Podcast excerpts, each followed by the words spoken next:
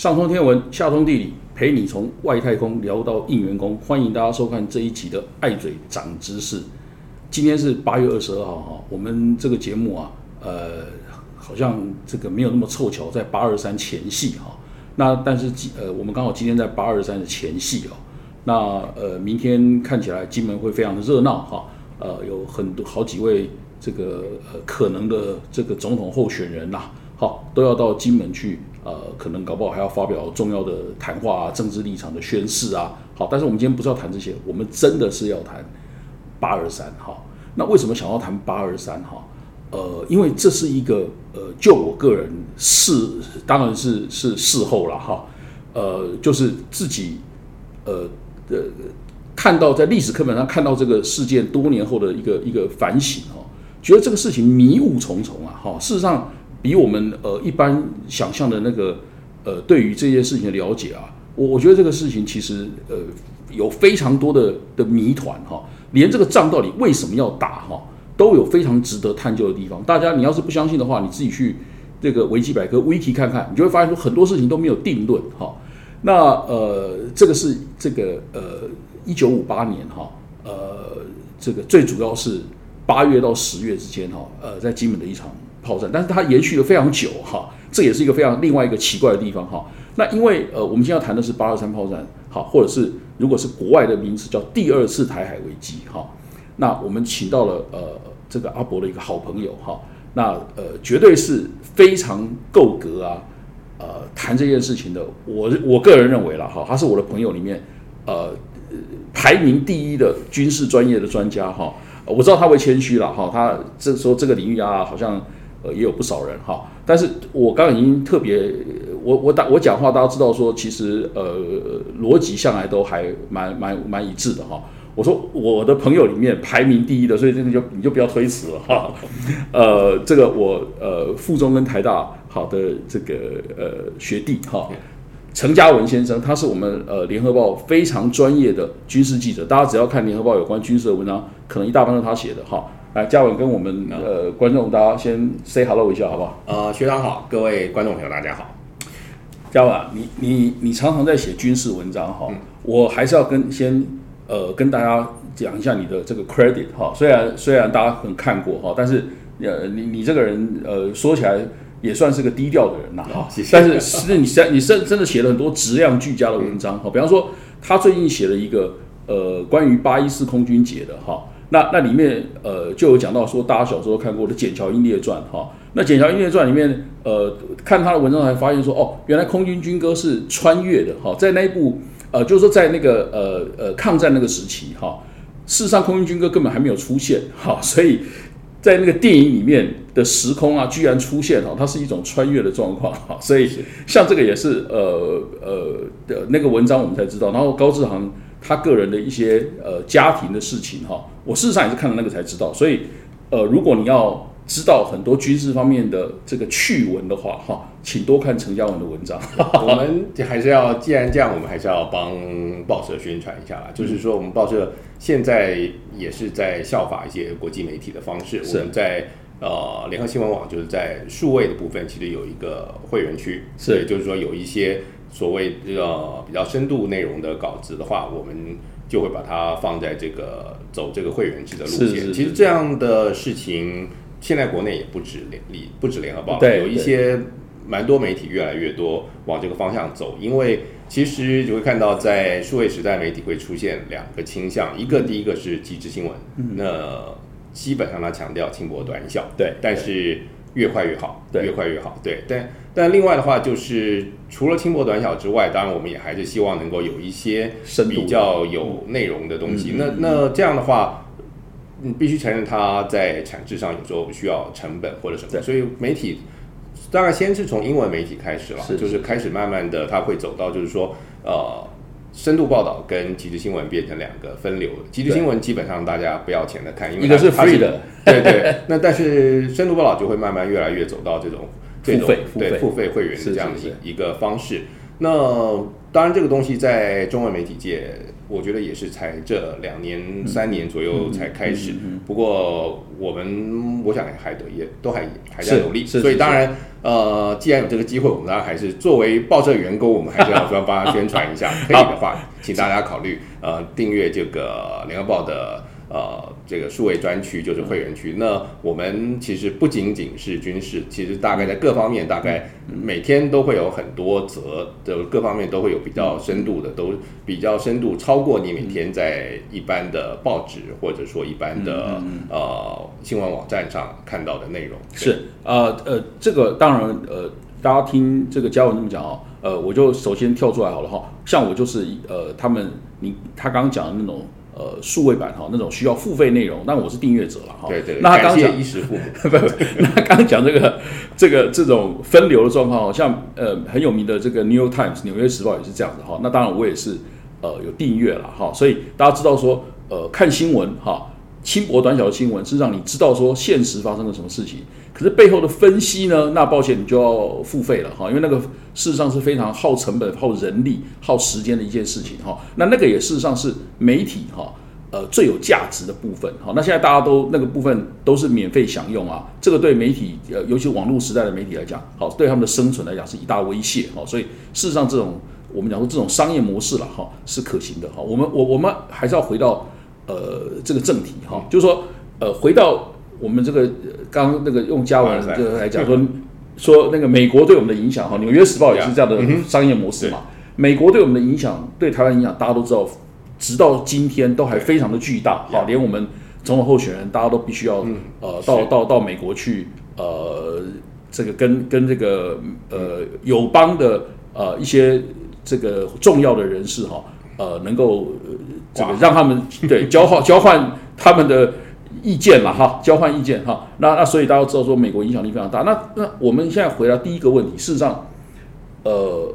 也会 touch 到这个问题了，哈，就是呃，大家真去真的去去 wiki 看看哈，八二三到底为什么而打哈？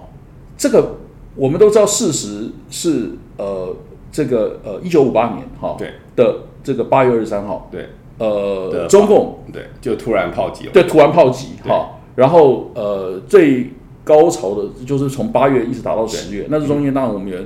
有好几位高级将领哈，然后甚至包括美军顾问哈，在在那个金门美军顾问，呃，都有人这个呃死亡或受伤了哈。那那当时也有很多后来大家都知道耳熟能详的名人哈，也在前线，比方说。大家都非常熟悉的那个郝柏村、郝贝贝，哈，他那时候在小金门，哈，那所以他们都亲亲身经历这些事情，哈。但是，呃，回到那个第一个破题的问题，哈，大家知道说，战争你要有有政治目的，哈，因为战军事是为了达成政治目的，为政治服务，哈。是。可是这一点居然是在迷雾之中，哈。呃，以前我们听到看，叫我们看到历史课本，家人都说，反正就是中共他展示他的野心，他要。呃，炮击金门，好像要什么摧毁我们的民心士气，哈，这种说法。好，那最近中国大陆的说法很多慢慢出来，那呃，甚至也有美国的相关的文件解密，哈。那中国大陆的说法是说，他这个是呃一场呃直接对台湾，但是对对国民政府啦，那间接要要秀给美国看的一场秀，好，他根本呃没有呃。以这个金门夺取金门作为他的他的目标哈，那所以这一场战争呃从头到尾就是炮战，那有空军啊海军的交战哈，但是并没有像之前古宁头那种登陆战哈。呃，大家对于这场战战争的起源啦哈，基本上现在是一个多好好几种说法的状态哈，你个人怎么看？那我觉得比较合理的，当然还是就是大陆现在。慢慢出来的这些，他们那些老将军们在生前留下来的回忆录等等，就是叶飞啦这些人提到的，呃，提到回忆录，他们当然提到说，当时毛泽东指示他们的方式就是强调说，其实重点是炮击，而且，就呃，而且是为了支援中东地区的危机，因为伊拉克发生革命之后，当时美国和英国就出兵中东，出兵到黎巴嫩跟出兵到约旦，所以那当时在那个冷战局势之下，这种情形当然会引起这个苏共集团，从赫鲁雪夫以下，大家就会批评说这个西方是帝国主义。那当时的话，中共跟苏共的关系还不错，所以当当时的情况当然就是。呃，配合，所以我们就照毛泽东的说法，我们就是配合在东边这边打一打金门，对对，让减低在这个这些中东的社会主义弟兄们的压力，这是比较官方的说法，大陆官方的说法。但是我觉得这个说法其实应该没有太大的错，我觉得没有太大的错是说，究竟他。发言的人是他们当时的人的的这些回忆，而且从客观环境来看，基本上是符合。因为当时的情况是，的确中共炮轰金门，炮轰的很厉害。他对于海上的话，他也会出动舰艇，去拦截我们的运补。那空中的话，的确，呃，空中也有爆发空战。可是你看这场战争，第一个看起来。事后看起来，他们好像并没有动员步兵，并没有准备说我们想象中的炮击过后，应该炸过一阵子之后，把对方的防御力量摧毁的差不多，我们就应该要登岛了。可是看起来好像并没有这方面的动员，因为两栖的动员是很大的，你除了人，你还要动员很多的船只，好像是看起来好像没有，似乎没有。对，但另外的情况是呃。有爆发空战，没错；有爆发海战，没错。那但是举例来说，像空战的话，两边打得很凶，一直打到十月等等。但是你会看到这个情形是，中共的飞机有没有来炸我们的金门？他没有派飞机来轰炸金门。照理说，其实以金门跟呃大陆那么近的距离，虽然说当时我方的空军基本上是占优势的，但是那么近的距离，如果说他真的中共的飞机要炸金门，其实。不大可能拦截得到，不大可能来来得及拦截得到。但是这种事情好像也从来没有发生，所以就会看到这场战争它有趣的，就是它陆海空都有，但基本上陆海空似乎是各打各的。嗯，对，就是就这一点来看，它的确不大像是一个呃真正的呃真正的要发动登陆的那样的一个战争。呃，我我想基本上初心是这样没有错。毛泽东的初心应该说，他绝对不是单纯的说，呃，就是那个正式公台的一部分。我想这样讲应该说得通，就是说他的确是有他的一些他的政治上的目的，政治上目的可能有包括他作为当时共产集团的成员之一，跟这个西方世界对抗。对，同样的，他也包括说他想要测试看看，就是美国人在一九五四年签了。中美共同防御条约，那到底防御条约因为不包括外岛嘛，所以到了外岛的时候，他会怎么处理？我觉得这些东西是呃中共有意去做测试的。然后另外甚至还有一些说法也认为说这是毛泽东某一种要稳固权位的动作。对，呃，这些东西我觉得都有可能。但是反过来说。对我们当年来说，我们当年可没有这种上帝视角可以看得到。现在我们事后看，就觉得说，好像其实他没有要登陆。但是你当年的人绝对不会这么想。你当年第一天被轰了几万发炮弹，然后司令副司令官就死了三个，然后前几天就爆发了空战，在八一四就开始爆发了空战。那你想象中是一定是哦要打是大战的要打大战的前夕，要正式打金门了，这这不得了。而且你虽然说我们当年也会有敌后的情报，也会有侦查，但你如果就你侦查到的可能动的动员，也许没有步兵，也许没有两栖的动员，但是你当时，我相信当时我们的分析的时候，你不可能那么斩钉截铁的说他们一定不是要打，我们一定会认为说可能我们有东西没有看到，或者认为说他在下一阶段他也许还是会做两期的动员，是，而且我觉得再有另外一个可能是。如果说我们在第一时间金门第第一天被轰的有点惨，然后我们也造成了伤亡之后，如果我方的态度或者美方的态度就是要觉得说，那金门也守不住了，金门也算了，因为美国美国人其实也觉得金门是不大守得住，美国人也是美国人基本上所以他才把它放在防御条约之外。对对对对，所以但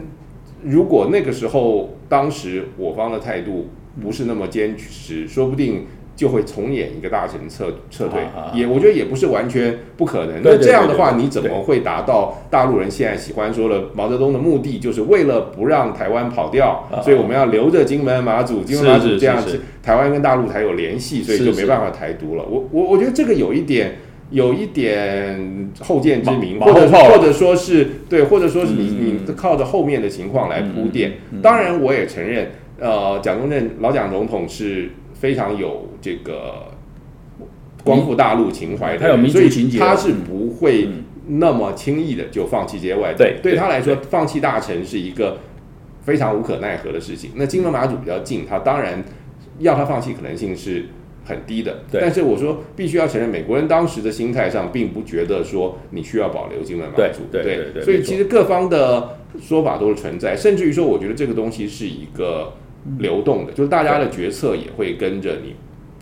客观形势的变化，是，所以我们的主观的想法其实也会有一些变，是是。所以就是说，你打了两个月以后，最后变成单打双不打，单打双不打，然后这样这样又延续了二十年，这个事情是不是毛泽东当初在八月二十二号之前，他决定要他就决定要他就已经决定这样？我觉得很有问题。我就是打着打着，可能大概就是这样。对对。但是你说。难道不能够立刻喊停吗？如果它只是一个，只是单纯就是一个对中东形势的一个宣示，那不能够喊停吗？好像其实也没有不能喊停，但是他就是不喊，他就是用一个呃，我们用一个很慢慢消失的方式，方式对，而且会看到，其实到了第二年，艾森豪总统访问台湾，他他又有大规模炮击。对，所以而且炮击的规模当然是后来二十年是慢慢的变小，然后打实弹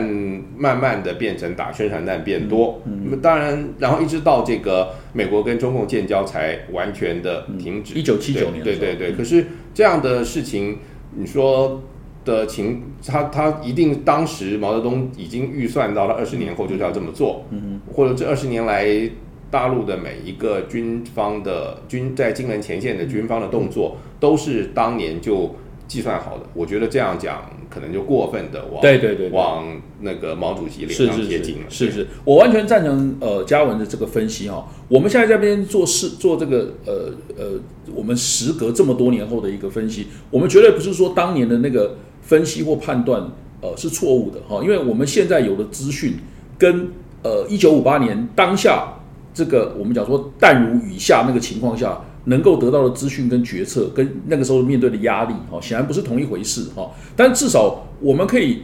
呃呃，事后来讲说，哎，他看起来当时的的的这个情况哦，呃，他的某一些我们那个时候的，也许那个时候呃政府的某一些判断，跟他事后对这个事情的解释，或者是呃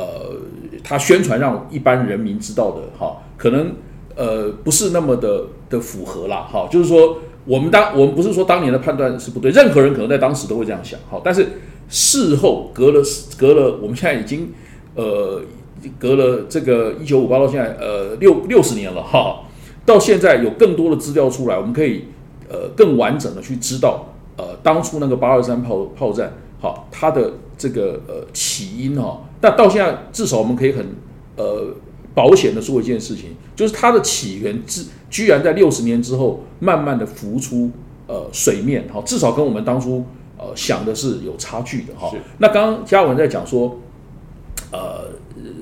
大陆那边的解密资料，好提到这个呃中东哈，对，然后事实上八二三炮战呃发生前的一个月哈，那个赫鲁雪夫还去呃大陆哈跟那个毛毛泽毛泽东见了面哈，所以这个都是呃。这个整件事情让人家觉得更扑朔迷离的一个一个一个地方，所以说它有很强的国际因素哈。那我们我在请问嘉文之前呢，也可以跟大家补充一个资讯哈，就是毛泽东在发动炮击以前哈，他对于呃还有这个整个过程中他的一些呃下的指令呐哈，他他对于呃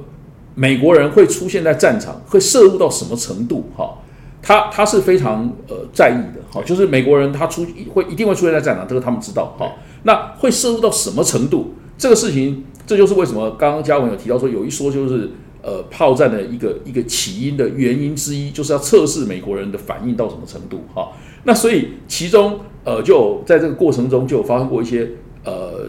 在战场上发生的一些呃事后看起来是非常奇怪的现象哈，就是说呃美国那个时候呃虽然呃金门不是这个中美共同防御条约的范围之内，好，那所以事实上呃美国可能也有呃事实上可能有有劝过老蒋总统了哈，说那个金门很难守了，叫他撤退哈，那但是老蒋总统确实就是固守的金门。那美国人他后在这个呃金门遭受炮击没有办法运补的情况下，好，呃美国军舰也有陪着国军的军舰，好，去运补金门，哈，然后那个时候大陆当然也在观察，哈，就是说呃美国呃他会进到这个这个前线的什么程度？结果后来事事后呃大家知道的状况就是说，等到呃还没有进廖罗湾以前，哈。呃，事实上，美舰就就停住了。他说他不进金门，就让国军的舰舰艇自己上去。就是说，那这有一个牵涉到，呃，其实当时中共他已经宣布了十二里的领海，是对。但是美方当然，美国人当时是不承认十二里领海，他还是传统上的这个三里。对，所以他的船的话，呃，他护卫我们船团的船，基本上大概也是到。三里线之外，但那最后一段就请你自己自己走，对，就最后一段就请你自己上。那但所以就是说会看到我们后来的一些海战啦等等，基本上是在就是在金门的就在金门的外海爆发的。是是。那会看到其实初期其实也真的曾经封锁有一定的效果，是就是我们的船团被打到没有办法前进回去了，或者说我们也曾经有。登陆舰是在金门廖罗湾的沙滩上，就是因为它坐滩的时候，因为登陆舰抢靠着潮汐抢滩上去，你可能要等到下一个潮汐它才能够下来。那有这种坐滩的船，然后被炮击打坏、击毁的这样例子都存在。但是反过来说，也会有看到我们有国军一直到今天都在宣传的八二四啦、九二啦这些海战，就是双方基本上我觉得是互有胜负，我们也有损失。那但是我们也宣称打掉中共很多的的炮艇或者快艇，当时他的海军基本上空战的成果，我们空战的成果，呃，我我想就是说，我们一直是宣传三十一比一了，这个说法有一点夸张哦，真的，这这个这个也可以跟大家讲一下，对，就是说，首先是局势其实是从七月开始就紧张，是。七月二十九号的时候，其实就爆发了第一次的七二九空战。七二九空战的时候，是我们的嗯的四架 F 八十四，不是八十六，八十六是后来，八十六是军刀机，F 八四是雷霆，八四是比较相对比较落伍的飞机了。当时，那八四有四架飞机飞到大概在广东汕头外海的时候，遭到共军的攻击，而且等于是被突袭了。对，所以我们当时就是被当场就被。打掉了两架。哦，对，被打掉了两架，所以那对中共来说，那天他们就会宣传是二比零。啊。那然后到八月十四号的时候，八月十四号的空战，当然我们是宣称是打掉三架，然后但是其实说实话啊，八一四我们少了一个人没有回来，就是我们有一位飞行员叫刘光灿，他应该是上尉，他就没有回来。对，那我们当时的说法，当然当时战报就不会特别提了，但后来。可能空军的这些回忆或什么提到，他也比较说说哦，他在混战当中就失踪了，这个人就找不到，后来也没有回来。但是我们如果去看碧潭的公墓，碧潭空军公墓的话，他其实是当然是有衣冠冢，他当然本人是找不到，衣冠冢就是写空战中阵亡了。是，所以基本上我们。等于事后是承认这个他被击落，但是我们的三十一比一基本上指的不是这个，是打到了十月十号双十节空战的时候的那个张乃军，就是他在空中跟人家撞击，所以两个人都飞机都掉下去了。就我们我们一直承认的是那一架，当然这个说法是现在看是有问题的，就是如果我们整个算法的话，整个算法的话，如果从七月开始算，一直算到双十节的话。到大概就是双方的空中冲突大概告一段落。我们真正损失的战斗机应该是四架，在空战当中损失的。那可是应该就是这个四架。是，我觉得因为这个好处是因为台湾究竟是一个资讯相对开放的地方。对，而且空军这个圈子很小。是。那近年其实那个台湾的民间这种航空迷喜欢研究空军历史人很多。对，所以我们几乎我们可以确定。就是八二三从七二九打到十月十号，在空战当中，我们就是那四架，是就是没有更多的。是所以大陆方面它的宣传，它的宣传的那些极落数字就是灌水，是就是当然你说我们的三十一架有没有灌水？我觉得可能有，嗯，就是三十一架感觉起来有点夸张啊。对，可能有，我的可能有，就是你有的时候你可能打伤了，你不一定有击落，是。对你可能，其实，在战争当中的的夸张战果，这是一个非常正常的事情。嗯。就是一方面，除了战争当下所有的官方都会为了宣传，所以都会强调，都会引恶扬善，是都会夸大自己的战果。是二方面，即使你去问那个飞行员，我觉得你把飞行员抓来测谎，飞行员可能也会讲出一些不符合事实的战果，因为他自己在一个极度的紧张、亢奋那样的情况下，他其实很容易把对，那种一些他并没有打下来的事情，他在事后回忆的时候，他会把一些他想象中的东西跟他的实质上的东西会混在一起。我我我觉得我觉得嘉文讲这个很很重要，这个这个我也想要说出来讲插个问题了，就是说，其实以你们军事记者来讲，对不对？呃，你你你们如果说你刚刚讲到说，在这个战斗过程中，包括现在的俄乌战争，对不对？对哈，呃，过程中那个宣传很多都是你就两边都对不上。对对，都是 都是都是呃，只讲自己好的啦，对好，然后自己的那个被打的惨的部分完全都不讲哈。对，那那 那这个你们军你们军事记者的的的角度或战地记者的角度了哈，跟这种军方的呃或政府交战政府的宣传啊。其实很多时候是站在一个相一个一个矛盾的立场嘛，因为你们要的是事实嘛，好，呃那那这个情况下，不呃，你们的立场不是有时候变得困难吗？那当然，当然。不过我觉得你说俄乌战争什么时候会有比较真实的数数字方面的事实？嗯就我觉得恐怕也许要战争结束，然后还要过很久以后。没错没错，就你当下双方的东西都是都是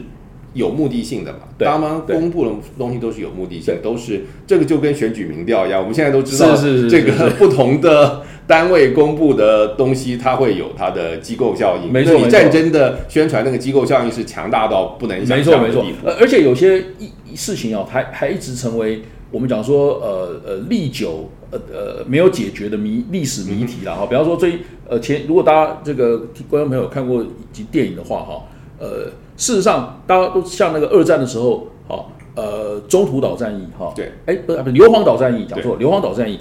呃，到底是美军到底是谁把那些旗那个旗子升上那个折波山哦不哈？过那那那个那个事情后来很多年以后，大概争论，几乎已经没有了。不过这个蛮了不起，这个你看它其实是那种等于算是除了官方其实花了一段时间去调查，后来民间的人也不断的人家去写书去考证。对。对，其实这个蛮了不起，但但是是可以确定，那那那个电影来显来反来显示，可以显示一件事哦，就至少军方当初拉出来那一些说他们是英雄那些人，他事实上不是他们弄的，对，是可是这。很合理，因为你军方第一时间你一定要找一些，所以你一定就有几种情况，你也可能找那个还活着的人，还活着人赶快出来，你就是你就说你是英雄吧。同意同意。那另外一种情况是打死的人就赶快说他是英雄，死的人就就把他说的尽量伟大，对就跟没没错我们没错刚才有提到说，像那个《锦条英烈传》里面就。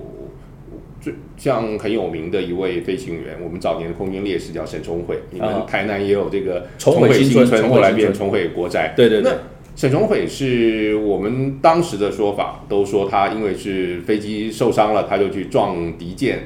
跟日本军舰同归于尽了。但是很遗憾，就是日方查不到这样的记录。嗯嗯，对，嗯所以就是说，这个情形很可能是嗯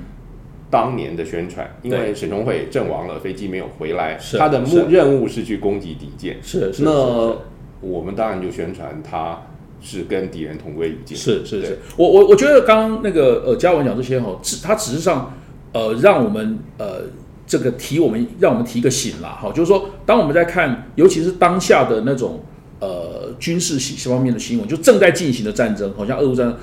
他的很多很它的军事新闻很多，我们你如果就是站在真实的角度哈，那很多我们心里面要存疑哈，但是呃，并不是这并不是说当时的那个讲法哈，它一定是这个呃有意的扭曲哈。刚刚嘉文讲的是说，他因为宣传的目的，所以有些是好像都是有意的扭曲，但他也有一些是像我们刚刚讲的，就是说他在当下资讯不足的情况下，他也可能就是呃，真的就是认定错误，但是是是无心的错误，哈，不是说有意扭曲。不过这个都有了。如果像俄乌战争，我讲那那个有意的成分会巨大，因为究竟政府对对政府来说宣传太重要。对对，而且我觉得甚至于你会看到，到了我们就是最近的这场到俄乌这场战争，因为。现在是这个网际网络的时代，所以宣传变得越来越重要。对，而且大家就发明一个新名词叫认知作战。对对对对对对，大家现在军方跟政府都很喜欢讲认知作战，其实，其实就是宣传了，就是说去影响你的。宣传战重要哈，大家从越战之后就已经知道了哈，因为美国甚至有人讲说啊，因为几张照片对不对？哈，所以美国在越战就打不下去了哈。好，我们还是要回到 要要本题啊，我们最后要收个尾啊哈，呃。这个呃八二三炮战哈，呃最激烈的时候当然是从一九五八年哈，然后呃就是这个从呃八月到十月了哈，然后接着这这场战争就陷入一场一个奇怪的状态哈，而且呃它一直到一九七九年哈才算是正式的结束好，但是当然大家知道从一九五八年的十月之后呃到一九七九年之间呃有有很长一段时间，比方说呃七零年代哈。事实上，台湾经济已经进入起飞的状态。那大家，我们住在在台湾的人哈，那时候我们当然年纪都还很小哈。呃，在台湾的人也没有什么，已经没也完全已经没有什么战争的感觉。虽然那时候呃炮击还是间断的进行哈，所以这是一场非常奇怪的一个战争的延长跟结束哈。这个部分，嘉文，你是不是最后来给我们解读一下？就这场战争好怪，好，就是炮战两个月，然后接着又延续了二十多年哈。然后也没有人感觉它是战争，可是它就是还没有结束。呃，为什么这场战争它的结束方式还有它延长的话这么怪？这当然就其实是蛮真的很难解释。就说这当然就是说当时中共的看法，当然他这你可以说他是找一个下台阶。我今天持续的在这样对你发动炮击，那。因为战争没有结束嘛，理论上当时至少当时来说，大家都觉得我们才是正统啊。对，人家说我们是匪，我们也说人家是匪。对对对，所以说那个时代是，我觉得这个概念是是存在的。然后一直到呃，我觉得一直到美国跟中国大陆建交之后，那当然他可能就觉得说，现在终于。我已经获得了美国，甚至更早以前就获得联合国的承认。其实我在国际上这种争中国的这个正统的争夺战，基本上我已经占了上风，我就不需要再再做这样的事情。至于你说是不是因为炮击，所以我们我们我说站在大陆的观点，我们就把台湾绑住了，台湾就没有去独立了，老蒋就没有去，那就没有。跟中国分开，我我我觉得这个有点一厢情愿，也是事事后马后炮的的想法。对对，我觉得这难难道你不打金门？那当时以当时两位蒋总统，他就会变成说，呃，他就会变成比较走向走向华列土分疆嘛对，我觉得对，我觉得可能我觉得可能性可能性不大。但是反过来说，你也会觉得这个随着两岸分隔久了以后。大家慢慢的，我想今天在台湾，不管蓝绿绿绿营不用讲，蓝营的话也不会有当年那么强烈的叫反攻大陆的那种意识。我我觉得这个是不可，我觉得这个是不可免的，因为因为究竟你久了，所以即即使我们当年大陈岛没有丢掉，舟山群岛没有丢掉，我们现在还有浙江省的话，我觉得也不代表说今天台湾的情况就会台湾的的。的社会的情况就会跟现在有天大的差别，我想那不至于。对对，所以呃呃，我觉得嘉文讲的这一点，呃，非常适合来当做我们这个节目的一个一个收尾哈。就是说，我们当然有很多呃这个事后的这种脑补啦，用起来对对做用来做这个呃历史的诠释哈。呃，但是大家我们我们要知道说，其实呃，即使是一个事隔六十多年的事情哈。呃，我们都还可能陷在一个迷雾之中哈。那像最后一个问题说，哦，它到底最后为什么结束了哈？事实上，它结束一九七九年这场一的八二三八正式结束一九七九年的时候，你也可以说它是一个下台阶。对，反正他后来，而且毛泽东已经都已经过世了，这这那个两位老蒋总统也过世了。对，我觉得后来已经变成一个行礼如仪。你就是我觉得这种整个课程体系有时候有它的一个惰性，前面的人创下的例子，我们通常。不是天大的事情，我们不会去不会去改，对对。而且对对于中共来说，你可能反正后来炮击规模并不是很大，我并不是像一九五八年每天打几万发，我可能很快会打到没有炮对，但我后来可能这个单打双不打，我打今天就今天单日我就打个几发出去，这个。没有没有不不是什么现实上的问题，那政治上当年也不是问题。那在对于共军的后勤来说，这个也不构成负担。所以我觉得那就后来变成一个形式性的东西。那这个形式性的东西，通常往往要到一个更上层的客观环境的改变的时候，它才会去动它。对对，所以所以呃呃，至少我们今天可以分析，可以大家可以知道说，呃，这一场原因好，发动原因呃。到现在还有点众说纷纭，然后结束的方式也很奇怪的。这个八二三炮战哈，呃，我个人是认为了哈，至少国际性的因素了，好，或者是这个呃大陆对美，或是对西方，好，或者是当当初的共产集团对西方的这样的一种国际政治的因素在里面是非常重的了，好，不然的话它不会有这么怪的那种起因跟这么快的怪的一个一个收尾，哈。那所以呃。当然，大家也也就知道说，呃，我们台湾的状况哈，呃，事实上，呃，是深陷在这个国际呃政治的权的这个这个这个局势跟呃斗争里面。好，那这这个事实上，我们到今天还是呃没有办法摆脱这样的一个宿命哈。我们只能呃期待说，呃，我们这个呃领导人民好，领导跟人民呐哈，都有足够的智慧啊，去应付这样的事情。好，那当然我们。呃的智慧的来源哈，其中呃有很大一部分哈是可以从历史中去吸取相关的智慧哈，所以希望我们呃能够这个继续呃应付未来哈可能呃加在我们身上的挑战哈。那我们今天非常呃谢谢这个呃嘉文哈来跟我们分享哈，大家真的可以呃看一下哈呃这个联合报呃这个付费数位版哈 部分的那个文章哦，那个真的都是。呃呃，我们讲说有深厚的内力啊，多年的累积啊，才会发出来的、发挥出来的一个作品哈。大家如果这个呃想要呃增加自己的这个涵养哈，增加自己的这个心灵的粮食哦，就去订阅吧。好，那我们今天呃先跟大家谈到这里哈，我们下礼拜同一时间再见。好，拜拜，拜拜。OK，好。